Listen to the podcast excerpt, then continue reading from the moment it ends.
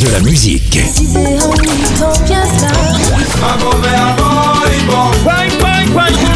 Et des infos. Elle chantera jusqu'à ses 99 ans. Double disque d'or pour son premier album solo. C'est VSM Radio. Salut, c'est Sylviane Mongis. Partons pour une balade roots avec Buju Banton. De son vrai nom, Marc Anthony Myray, né en 73 en Jamaïque, figure de la scène raga et dancehall, Buju fait ses premières apparitions dans le milieu des sound systems dès l'âge de 13 ans avec le Sweet Love et le Rambo Mango Sound System.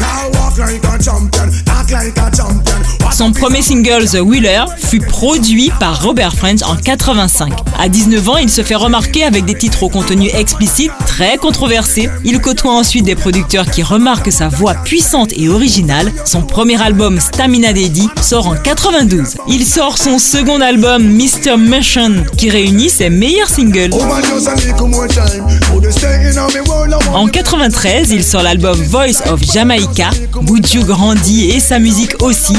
Paroles et ses thèmes qui inspirent sont progressivement plus culturels, plus ouverts et plus matures. En 95, Buju Banton offre l'album qui reste la pièce maîtresse de son œuvre, Till Shiloh, sur lequel on retrouve ses classiques. Avec cet album, il peut se targuer d'avoir relancé le roots reggae et d'avoir fortement contribué à l'explosion du new roots.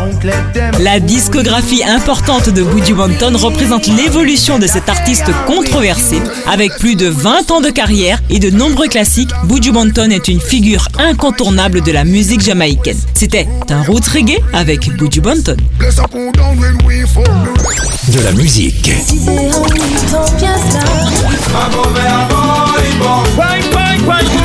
Et des infos. Elle chantera jusqu'à ses 99 ans. Double disque d'or pour son premier album solo. C'est VSM Radio.